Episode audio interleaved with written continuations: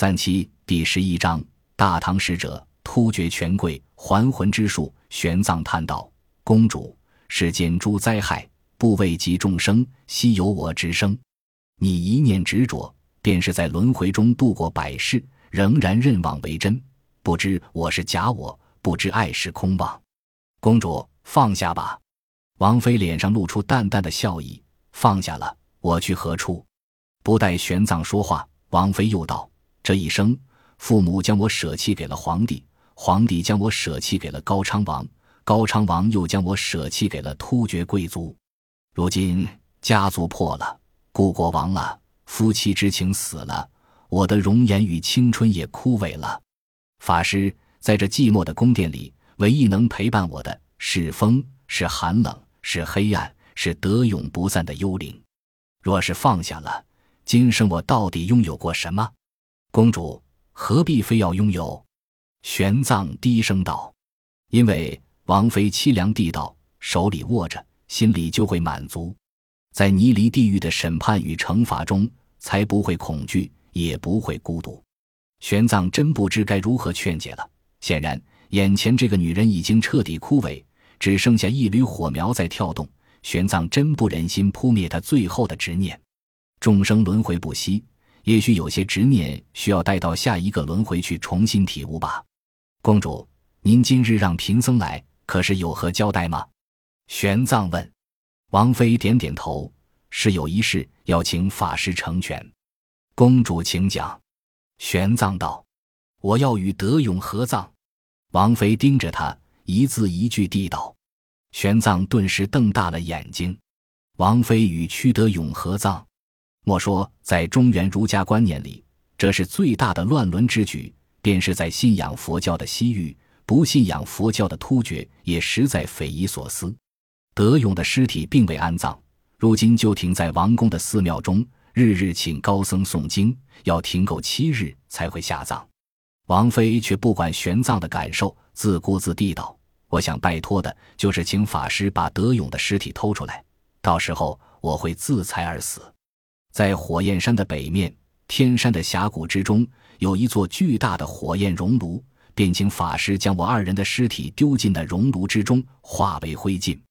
阿弥陀佛！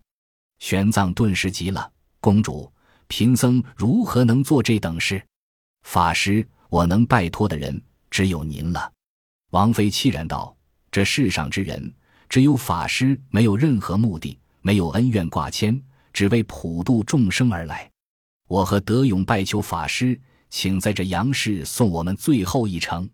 不不不！玄奘断然拒绝。公主，非是贫僧不愿帮你，盗窃尸体、毁人尸身乃是大罪，贫僧承受不起。法师不必亲自做。王妃道：“自然有人配合法师，这也不行。”玄奘摇头：“贫僧虽然是出家人。”却也受人间律令的约束，实在不敢做下这等事情。王妃露出笑容。法师第一次从益州偷越关隘，游学天下；第二次从瓜州偷越边境，来到西域，哪一次不曾违反大唐的律令？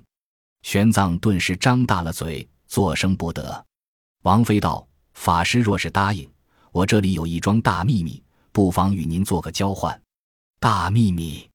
玄奘诧异道：“与贫僧有关吗？”“当然有关。”王妃点头道：“与法师身边之人有关，更与法师的生死有关。”玄奘思忖片刻，却还是摇头：“贫僧的生死并非是什么大事。那么阿术的生死也不是大事吗？”王妃道。玄奘大吃一惊，将信将疑地盯着王妃。王妃叹道：“法师。”如果您实在为难，能否等我与德勇的尸身运出之时，送我们一程？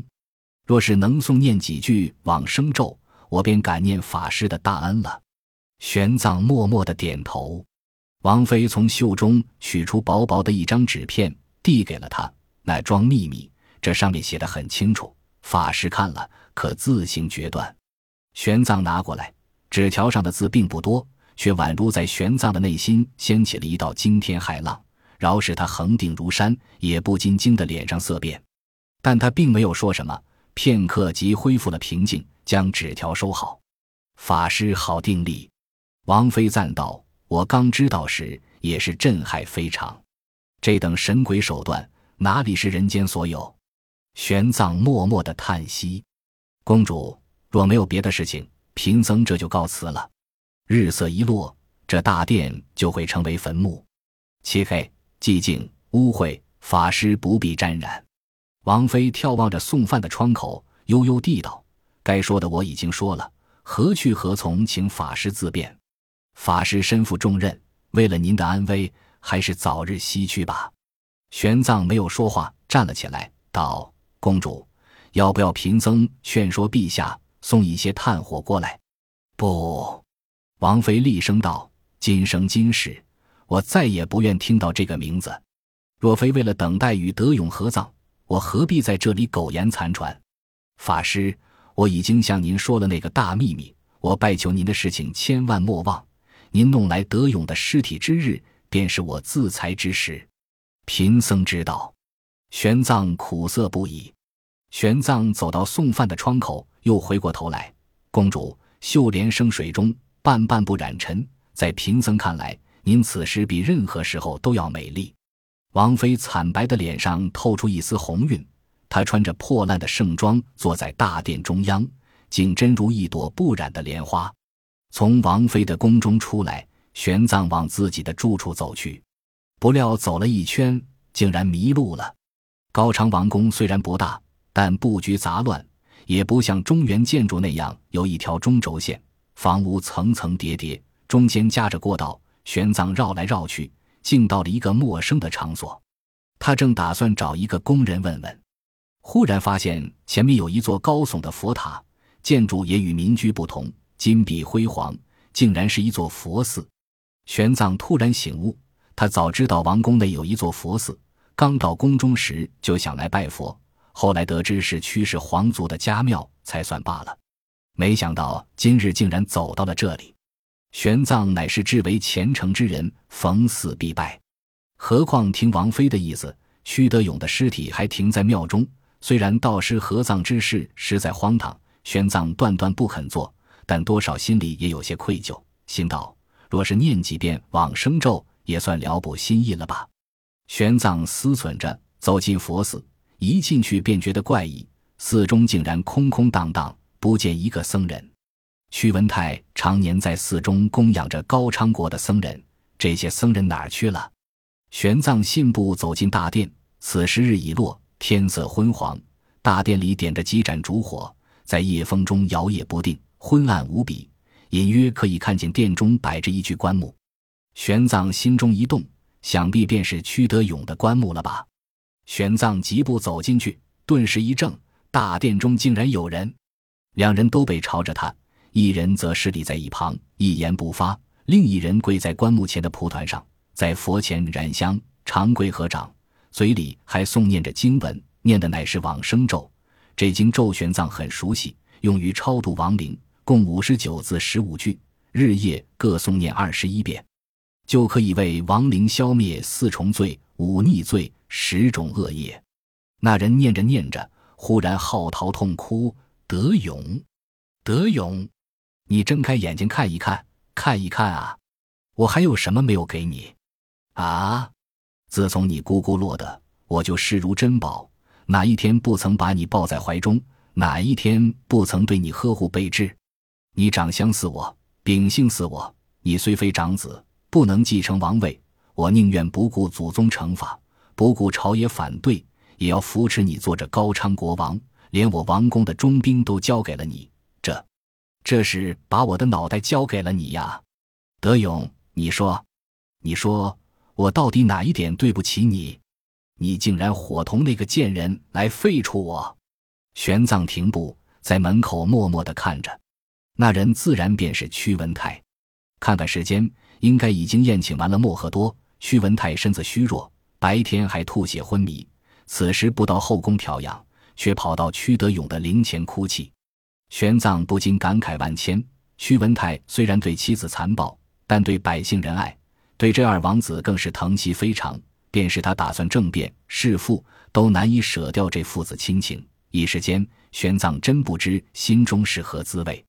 德勇，你怪父王把你逼上了谋逆的地步，父王也知道错了。可你既然想当这国王，为何不敢对父王明明白白的说出来，却要受那贱人的蛊惑，发动政变？嗯，你是怕说出来会被父王责骂吗？你错了，德勇，你错了。便是我将这王位禅让给你，那又如何？我便是在那宫中养老，在寺庙参佛，那又如何？德勇啊，你为何那么傻呢？屈文泰说着说着，又嚎啕痛哭，随即剧烈的咳嗽起来。朱贵急忙上前扶住，轻轻拍打他的后背。玄奘叹了口气，走进大殿，陛下，请节哀吧。两人吃了一惊，一起回头，见是玄奘。屈文泰顿时又大哭起来：“法师，法师，德勇死了！德勇死了！是我把德勇逼死的。”玄奘急忙上前扶住，离得近了，才看清屈文泰满脸憔悴，皱纹横生，原本只有几绺白发，现在已是满头花白。从政变到此时不过一日，就已老去了十余岁。陛下，玄奘道：“死者已矣，你们父子一场。”德勇犯下如此大错，你能念往生咒来消他罪业，让他在阴间不受苦楚？德勇想必也会感激的。屈文泰渐渐止住了哭泣，无力地歪在玄奘的怀里，喃喃道：“法师，弟子不要他感激，只想德勇活过来。人数死了，德勇死了，至圣的性子做不得国王。法师，弟子死后，这高昌国就会四分五裂，亡国灭种。”弟子，弟子对不起祖上八代先王啊！说起这个问题，玄奘真没什么办法。在任何一个国家，王嗣断绝都意味着可怕的灾难，四方觊觎者必定会蜂拥而起，抢夺这个王冠，国家灭亡，尸横遍野，几乎是无可避免的结局。虽然还有一个屈志胜，但此人对做国王兴味索然，他的性子所有人都了解。即便当上国王，也维持不了这个国家。陛下，玄奘只好温言劝勉：人死不能复生，一个国家却还需要维持。您还要保重身子，让百姓安居。至于德勇的身后事，贫僧会亲自为他超度。你们父子一场，缘分已经尽了，便是绝了交河之水，也无法阻止这命中的定数。屈文泰苦笑：弟子，弟子的身子大不如前了。便是苟活，又能再活几年？德勇这一去，弟子更是万念俱灰。他忽然两眼通红的抓着玄奘的手：“法师，弟子不甘心，不甘心。您是大唐高僧，据说中原有那起死还魂之术，法师能否帮弟子求来？”本集播放完毕，感谢您的收听，喜欢请订阅加关注，主页有更多精彩内容。